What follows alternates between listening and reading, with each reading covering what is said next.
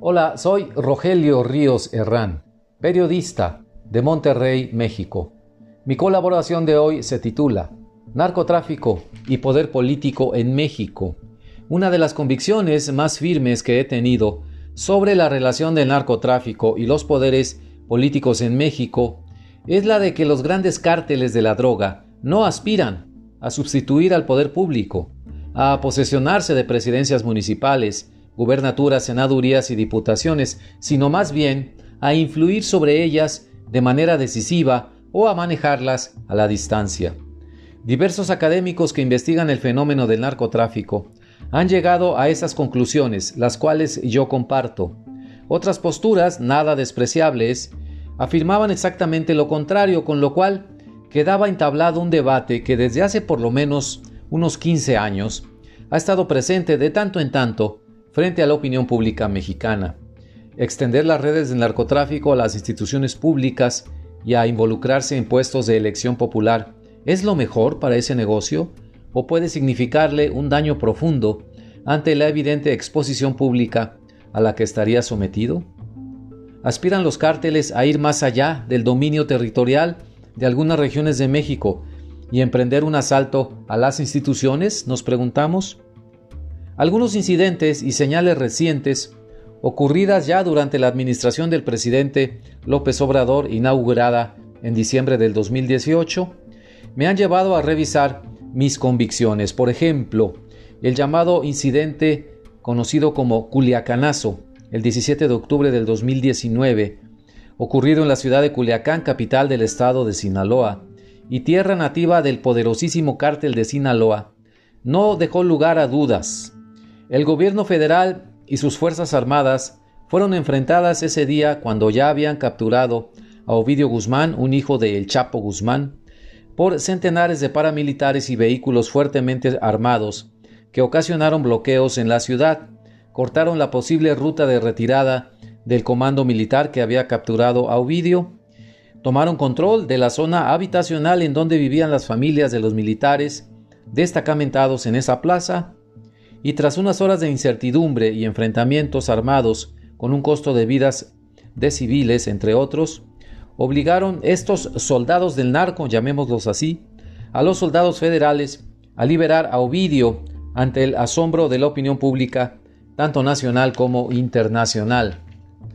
Otro incidente, este más reciente, fue la captura del narcotraficante eh, apodado El Marro, cuyo nombre es José Antonio Yepes, reconocido como líder del cártel de Santa Rosa de Lima, cuyo dominio se extiende fundamentalmente al estado de Guanajuato, y una de cuyas fuentes de ingresos es el robo de combustibles de los ductos petroleros, lo que se conoce en México como huachicoleo.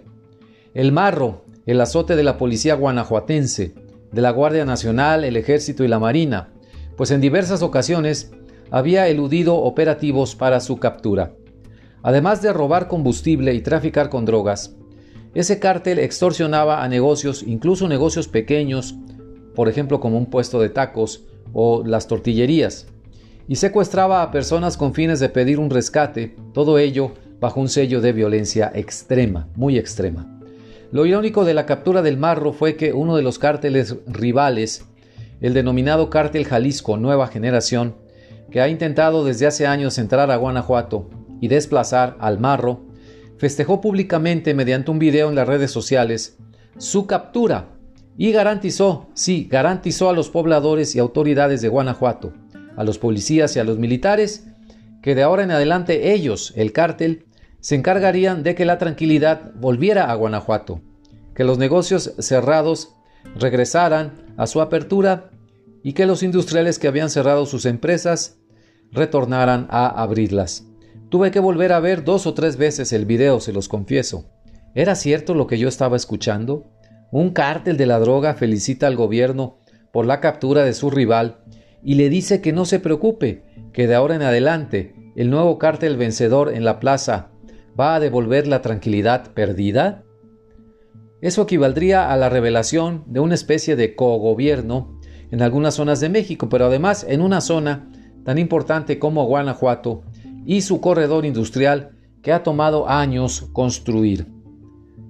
Por si fuera poco, en un año electoral como lo será el próximo año, el 2021, habrá recursos públicos extraordinarios para los partidos políticos, tal como funciona el sistema electoral en México, por aproximadamente 13 mil millones de pesos, casi 600 millones de dólares. ¿No es ese un botín jugoso, preguntamos, como para cooptar a candidatos y partidos en aquellas zonas controladas territorialmente por el narco y también en otras áreas de México? La famosa frase plata o plomo, atribuida a Rafael Caro Quintero, que desde los años 80 se conoce en México, parece mantener su vigencia. En resumen, sigo todavía creyendo que el narcotráfico pretende controlar a distancia más que sustituir a las autoridades. Pero la verdad tengo que empezar a revisar mis, supuestos, mis convicciones, a la luz de las preocupantes evidencias recientes que apuntan hacia otros escenarios. Muchas gracias. Le recuerdo que me puede escribir al correo electrónico rogelio.rios60 gmail.com.